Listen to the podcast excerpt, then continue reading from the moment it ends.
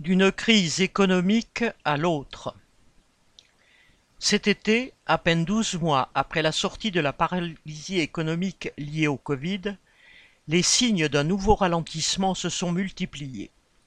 À la suite de la montée des prix des matières premières et de la guerre en Ukraine, la croissance de nombre d'économies, telle qu'elle est mesurée par les organismes internationaux, a reculé. La croissance du produit intérieur brut, PIB, des États-Unis, du Royaume-Uni est négative au second trimestre 2022. Celle des États-Unis était déjà négative au premier trimestre, comme l'était alors celle de la France. Selon les calculs du Fonds monétaire international, FMI, et pour ce que ces chiffres valent, c'est l'ensemble du PIB mondial qui aurait reculé au deuxième trimestre 2022. En avant dans le mur mais cela pourrait n'être qu'un avant-goût de la crise à venir. Le chef économiste du FMI affirmait ainsi le 26 juillet,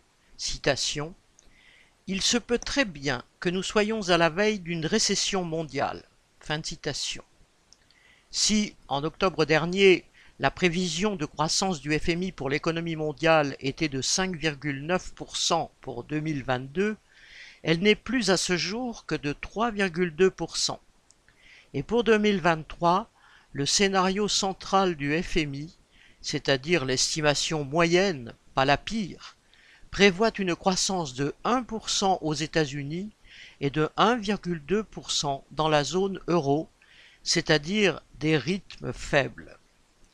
Le FMI constate que l'inflation se généralise et il approuve les banques centrales qui ont modifié leur politique ces derniers mois pour tenter de la ralentir. Leur principal levier d'action est l'augmentation de leur taux directeur qui oriente les taux d'intérêt sur les marchés financiers ou qui les suivent selon les périodes. Selon la théorie qui sous-tend l'action des banques centrales, si les taux d'intérêt remontent sur les marchés, les entreprises et les ménages empruntent moins, la demande en biens de consommation et en investissement diminue et les prix baissent. La question qui agite les dirigeants des banques centrales est de savoir de combien ils peuvent ou ils doivent remonter leurs taux. Leur priorité affichée est de freiner l'inflation en durcissant les conditions d'accès au crédit des ménages et des entreprises, mais le risque est de refroidir la machine capitaliste au point de la paralyser. Ils cherchent une voie pour atterrir en douceur, entre guillemets, comme ils disent, et ne pas reproduire la situation du début des années 1980. En 1980 et 1981, après des années d'inflation, la Banque centrale des États-Unis, la Fed, fit passer ses taux directeurs de 11% à plus de 20%. L'effet fut immédiat. L'accès au crédit étant freiné, la masse monétaire en circulation diminua, l'inflation décrut, mais l'économie américaine et celle du monde à sa suite calèrent. Dans tous les pays industrialisés, en 1982 et 1983, la production chuta brusquement, comme au début de la crise en 1975. Une nouvelle vague de licenciements frappa la classe ouvrière et l'austérité fut de rigueur pour les couches populaires. Aujourd'hui, du point de vue des intérêts de la classe capitaliste, les dirigeants des banques centrales ont à choisir entre freiner l'inflation ou soutenir l'activité. Du point de vue de la classe ouvrière et des couches populaires, cette alternative se résume à deux mots. Davantage de chômage si l'activité se réduit, ou des revenus amputés si l'inflation se poursuit. Voilà tout ce que peut promettre le système capitaliste. Si les banques centrales ont finalement décidé de remonter leurs taux, c'est qu'une inflation qui reste durablement à des taux élevés pose des problèmes à la classe capitaliste dans son ensemble. Cette classe fait supporter l'essentiel du poids de la hausse des prix à la classe ouvrière et à la petite bourgeoisie. Mais chaque capitaliste étant à la fois vendeur et acheteur, emprunteur et prêteur, l'instabilité des prix ralentit les affaires, les rend plus incertaines et moins profitables, comme dans les années 1970.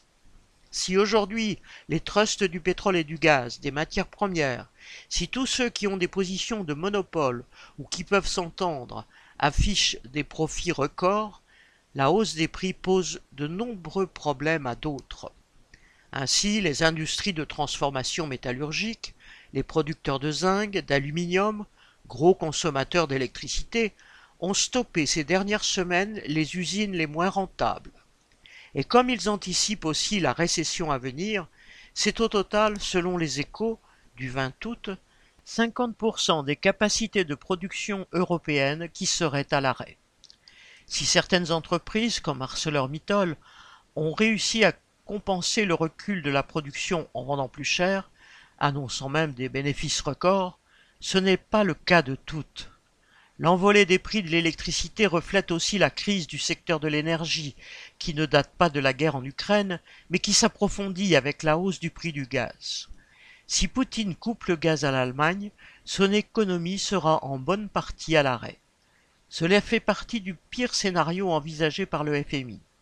Mais si la guerre aggrave tant de les choses, c'est aussi parce que le secteur de l'énergie est un peu partout au bord de l'épuisement, sur fond de sous-investissement généralisé, comme en témoignent en France les centrales nucléaires à bout de course pour beaucoup, à l'arrêt pour une bonne partie d'entre elles, même quand il y a assez d'eau dans les rivières. Les banques centrales dans le brouillard. La hausse des taux directeurs soulève des discussions entre les dirigeants des banques centrales, les économistes, les journalistes. Trop ou pas assez, telle est la question sur laquelle ils s'écharpent. En réalité, personne ne maîtrise grand-chose. Il y a un an, tous pariaient sur le fait que la hausse des prix était transitoire et qu'il n'y avait pas lieu d'intervenir. Un an après, il s'avère qu'elle n'est pas un phénomène transitoire lié au redémarrage de l'économie post-Covid, mais un phénomène durable. Les économistes imputent ce phénomène à une surchauffe entre guillemets de l'économie, une demande trop forte en biens de consommation et en biens d'investissement. Mais de quelle surchauffe parle-t-il? Les indicateurs de croissance qu'il donne sont au plus bas. Les salaires réels régressent du fait de l'inflation dans les pays industrialisés, obligeant les consommateurs à puiser dans leur épargne. La Chine ne sort pas de la paralysie. Les entreprises diffèrent leurs investissements. En réalité, ils font comme si l'économie était en surchauffe parce que la hausse des prix s'est imposée à eux. L'inflation se ramène en premier lieu à la capacité d'une poignée de trusts de sauvegarder leurs marges, voire de les augmenter, en imposant des hausses de prix significatives malgré un recul de leur production, ou grâce à celui-ci. C'est-à-dire qu'elles mènent une politique malthusienne, en particulier dans le cas des trusts du pétrole et du gaz. Dans ces conditions, quelle est l'efficacité de la montée actuelle des taux d'intérêt contre l'inflation? Ce qui est certain, c'est que la facture est présentée aux couches populaires. Derrière la remontée des taux, il y a une autre raison que la volonté affichée de lutter contre l'inflation. Il s'agit pour les banques centrales de se donner des moyens d'action face à la crise qui vient. C'est là même un indice de ce que pensent les banques centrales sur la situation économique à relativement court terme. Pour limiter les conséquences des crises, les États et les banques centrales ont pris pour habitude de déverser des quantités toujours plus grandes d'argent dans les circuits financiers, offrant aux capitalistes des liquidités pour qu'ils survivent malgré la crise. La baisse des taux joue ce rôle. Une baisse des taux revient à prêter de l'argent gratuitement ou presque. En 2001, 2008, 2020, les taux ont été ramenés à près de zéro dès le déclenchement de la crise. En 2008, la baisse des taux n'a pas suffi. Les banques centrales ont dû inventer d'autres mécanismes pour injecter dans les circuits financiers des centaines de milliards. Depuis 2020 pour la Fed, depuis 2014 pour la Banque centrale européenne, BCE, les taux étaient restés au plus bas. Il semble donc urgent aux dirigeants des banques centrales de les relever avant que la tempête arrive, au risque de la déclencher de la crise monétaire à la crise de la dette. Pour les États-Unis, la remontée des taux a pour conséquence de faire progresser le dollar face aux autres monnaies, l'euro en particulier, qui, facteur aggravant, doit faire face à la guerre en Ukraine et à la hausse des prix du gaz. La hausse du dollar permet aux capitalistes américains de faire baisser le coût des importations et de conforter leurs marges. La baisse de l'euro permet aux industriels européens d'exporter plus facilement, mais elle renchérit les importations en dollars, en particulier l'énergie, le pétrole et le gaz, au cœur de l'inflation actuelle. En Europe, la BCE a suivi, avec un temps de retard, en juillet, la remontée des taux de la Fed. Ce retard peut s'expliquer par le fait qu'en Europe, du fait de l'absence d'unité politique, la BCE doit compter avec les tensions sur la dette de certains pays. En décembre 2021, l'État allemand pouvait emprunter sur les marchés financiers à 10 ans à des taux négatifs de moins 0,38%. L'État italien empruntait à la même époque à plus 1,04%. Pendant que ceux qui prêtaient à l'Allemagne étaient prêts à payer pour cela, l'Italie devait déjà débourser des intérêts élevés pour chaque emprunt. La remontée des taux à 10 ans qu'on peut observer sur les marchés depuis le début de l'année 2022 signe que les spéculateurs parient sur une dégradation de la conjoncture et sur une inflation qui dure, a amplifié cette divergence. En juillet, l'Allemagne empruntait à 10 ans à 1,08%, tandis que l'Italie le faisait à 3,36%. La charge de la dette italienne a ainsi plus que triplé en quelques mois. Or le fait que le taux d'endettement de l'Italie soit déjà très élevé remet d'actualité la possibilité d'un emballement de la spéculation sur la dette, comme en 2021. On se doute que la remontée des taux décidée fin juillet par la BCE, qui va encore pousser les taux des marchés à la hausse, a dû être diversement appréciée par le gouvernement allemand et par le gouvernement italien. Pour tenter d'éviter le déchaînement de la spéculation, qui menacerait la zone euro, la BCE a dû inventer un instrument anti-fragmentation, entre guillemets, promettant la solidarité européenne aux États en difficulté sur les marchés financiers sous condition de discipline budgétaire, entre guillemets, ce qui fait dire aux échos que la portée du dispositif est limitée et que les tensions à l'intérieur de la zone euro ne sont pas près de se terminer. La récession qui vient pourrait donc se conjuguer à une crise de la dette. Un banquier, Nouriel Roubini, affirmait dans les échos le 14 juillet, citation, les niveaux de dette privée et publique étant passés de 200% en 1999 à 350% en part de PIB mondial, une rapide normalisation de la politique monétaire et une hausse des taux d'intérêt pousseront vers la faillite et le défaut de paiement les ménages, entreprises, institutions financières et gouvernement hautement endetté et déjà en difficulté. Fin. Pour lui, la prochaine crise associera stagflation, stagnation et inflation, et crise de la dette, empêchant les États de recourir à des mesures budgétaires supplémentaires pour soutenir l'économie capitaliste. L'économie mondiale ne pourra pas non plus s'appuyer sur la Chine comme elle l'avait fait en 2008 profitant des investissements massifs de l'État chinois dans l'immobilier et les infrastructures. En Chine, la Banque centrale vient de diminuer un peu ses taux, considérant que l'économie chinoise est déjà dans la crise et qu'il faut la relancer. En particulier, au-delà des confinements à répétition, la crise immobilière perdure, ce qui se perçoit par la baisse des prix de l'acier sur les marchés internationaux. Cette crise, conjuguée à la conjoncture mondiale en berne qui prive les entreprises chinoises d'un certain nombre de débouchés, va amener, selon le FMI, le pays à son niveau de croissance le plus faible depuis 40 ans, hors 2020. La guerre en Ukraine pèse aussi par le retrait de la Russie du marché mondial et par la crise économique qui s'y propage. Les pays pauvres sont de plus en plus nombreux à demander une aide au FMI, une aide que les peuples paieront cher. Dernier en date, le Bangladesh a demandé 4 milliards et demi de dollars. Le Sri Lanka est en défaut de paiement. La Tunisie négocie un programme d'aide.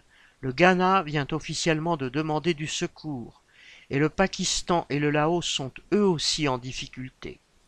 La reprise économique en sortie du Covid n'aura duré que quelques mois pour les pays industrialisés, et elle a été inexistante pour de nombreux pays qui sont passés directement de la crise sanitaire à la famine et à la faillite économique.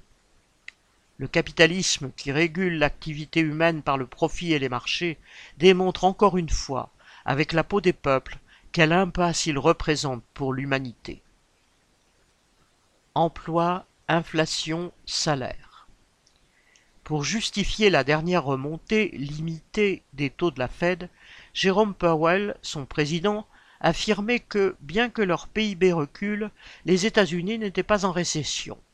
Il avançait comme preuve le grand nombre d'emplois créés par l'économie américaine et le fait que celle-ci flirte avec le plein emploi. Aux États-Unis, le plein emploi n'est une réalité que dans les statistiques. 99,8 millions de personnes de plus de 16 ans sont exclues des statistiques du chômage. 5 millions de plus qu'à la veille de la crise sanitaire, considérées comme non-labor force, population non active.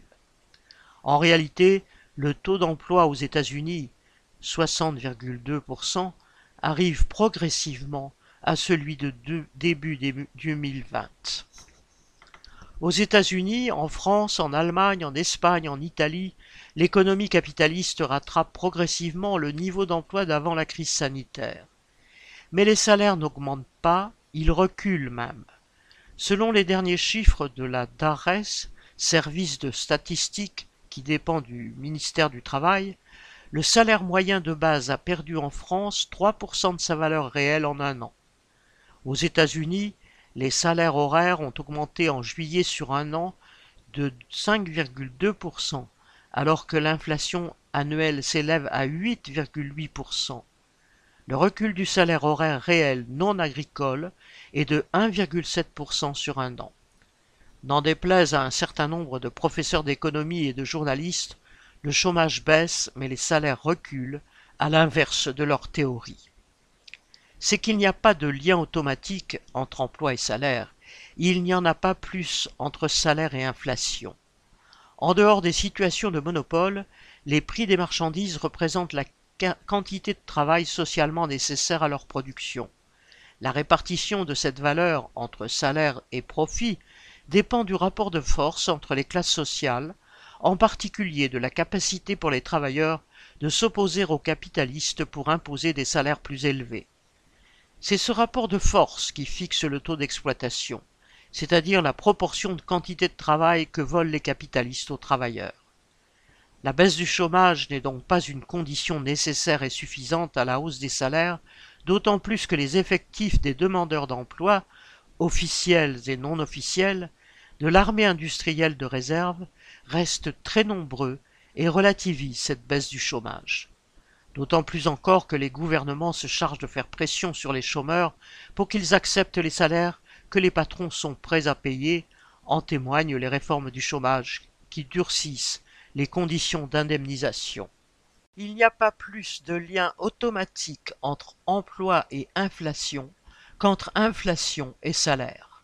Encore une fois, citation, la chose se réduit à la question du rapport des forces des combattants. Fin de citation, comme écrivait Marx. Note 1. La lutte de classe est aujourd'hui d'autant plus tendue qu'elle se fait dans un contexte où la productivité du travail progresse de plus en plus lentement.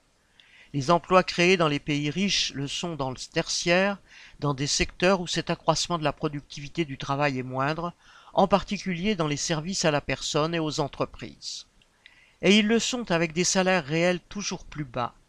Les salaires bas deviennent la condition des emplois. C'est d'ailleurs une tendance de fond. Dans ce monde capitaliste où les marchés restent globalement saturés depuis la fin des années 1960, où les capitaux se détournent de la production pour aller dans la finance, le ralentissement des progrès de la productivité du travail est une constante. Dans ces conditions, la classe capitaliste ne maintient ses profits qu'en étant en permanence à l'offensive contre les travailleurs, en faisant pression sur les salaires, mais aussi pour accaparer toutes les richesses, tous les secteurs qui lui échappent encore. C'est pourquoi, tout en luttant pour les salaires et les emplois, les travailleurs ne doivent pas oublier qu'ils luttent contre les effets et non contre les causes de ces effets, qu'ils ne peuvent que retenir le mouvement descendant, mais non en changer la direction, qu'ils n'appliquent que des palliatifs, mais sans guérir le mal. Ils ne doivent donc pas se laisser absorber exclusivement par les escarmouches inévitables que font naître sans cesse les empiètements ininterrompus du capital ou les variations du marché il faut qu'ils comprennent que le régime actuel, avec toutes les misères dont il les accable, engendre en même temps les conditions matérielles et les formes sociales nécessaires pour la transformation économique de la société. Au lieu du mot d'ordre conservateur, citation, un salaire équitable pour une journée de travail équitable, fin de citation, ils doivent inscrire sur leur drapeau le mot d'ordre révolutionnaire, citation, abolition du salariat, fin de citation. Note 2, 6 septembre 2022. Note 1 et 2, extrait de Salaire, prix et profit de Karl Marx, 1865.